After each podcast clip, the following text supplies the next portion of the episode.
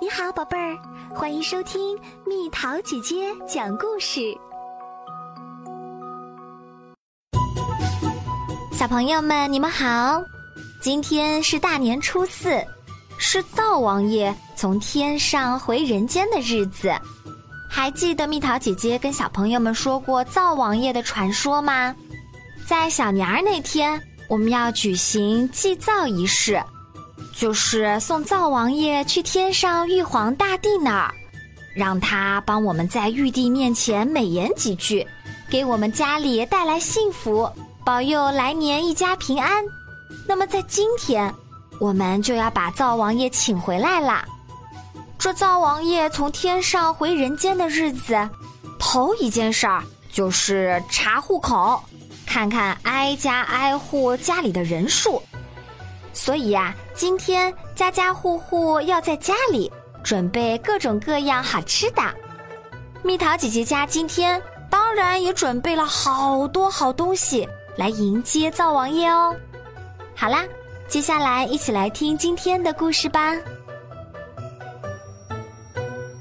灶王爷的传说。古时候有一个风景秀丽。如诗如画的小村庄，这里生活着善良淳朴的村民。村里有个小伙子，是本地的厨师，人长得英俊，还时常救济老幼村民，大家都挺喜欢他。一天，王母娘娘要下界到此巡游。他的小女儿哭闹着也要去。这个小公主聪明又漂亮，从小娇生惯养。玉帝和王母娘娘没有办法，只好同意带她到人间。夜晚，好奇心强的小公主瞒着母亲。偷偷的溜出门看夜景。他看到有一户人家灯火通明，十分热闹。他悄悄走了进去，看到一个小伙子正在灶前烧火，热得满头大汗。小公主想：我要是能和他在一起过日子。该多好啊！等村民们都渐渐散去了，他便走进灶房，说自己从小失去父母，孤身一人流落到此，看到他家的灯还亮着，就想进来讨口饭吃，找个地方睡。小伙子觉得这姑娘十分可怜。就给他做了一些好吃的，还留他在家里住。一连几天，小公主都留在这里帮忙烧火做饭。王母娘娘要回天宫复命了，小公主却执意不肯回去。王母娘娘只好先走了。过了一段时间。玉帝仍不见小女儿回来，就派天兵天将到凡间寻找。此时，小公主已经和小伙子私定终身，结为夫妻了。玉帝得知心爱的女儿嫁给了一个以烧火做饭为生的穷小子，大发雷霆。下令把他永远打入凡间。王母娘娘连忙求情，玉帝也不忍心，便改口说：“那小子不是整天忙着烧火吗？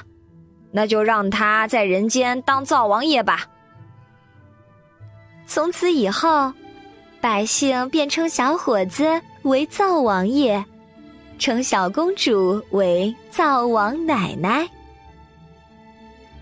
灶王爷和灶王奶奶看到人间生活困苦，就常常找借口回天宫，给老百姓带些吃的用的。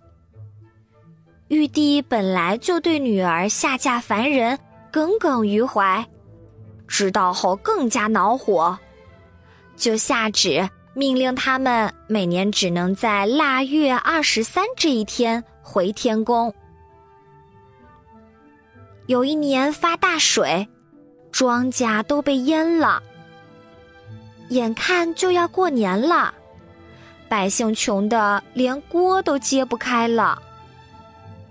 灶王爷和灶王奶奶好不容易挨到腊月二十三，天还没亮，就迎着灰蒙蒙的月光往天宫赶了。见到玉帝后，他们立即讲述了人间的苦情。玉帝不但不同情，反而嫌弃一身炭灰的穷女婿，让他们住一晚就回人间。腊月二十四，灶王爷和灶王奶奶正在扎扫帚，准备带回家扫尘。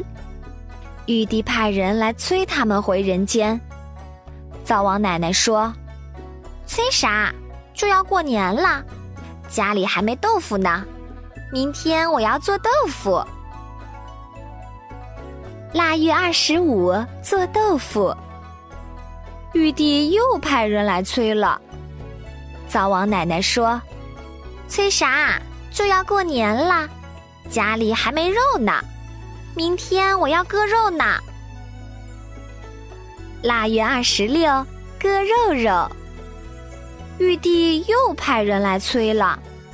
灶王奶奶说：“催啥？家里穷的连只鸡也养不起，明天还要杀鸡呢。”腊月二十七，忙杀鸡。玉帝又派人来催，灶王奶奶说：“催啥？还没有准备路上吃的干粮呢，明天还要蒸馍馍。”腊月二十八，蒸馍馍。玉帝又派人来催，灶王奶奶说：“催啥？过年得喝酒。”明天还要去打酒呢。腊月二十九去打酒，玉帝又派人来催。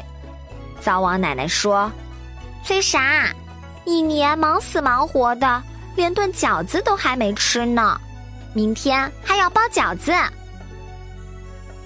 到了大年三十儿，玉帝大动肝火，命令他们马上回去。灶王爷说：“咱们的东西都准备的差不多了，也该回家过年救济百姓了。”可东西实在太多了，两人一直收拾到天黑才离开天宫。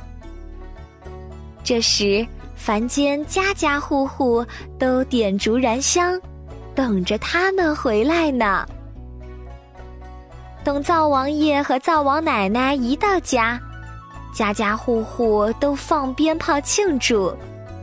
他们把从天上带回的好吃的好喝的都分给了大家。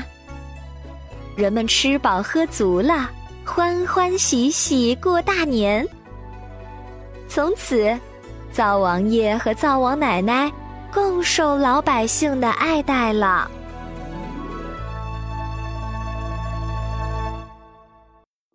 好了，宝贝儿，今天的故事就讲到这里。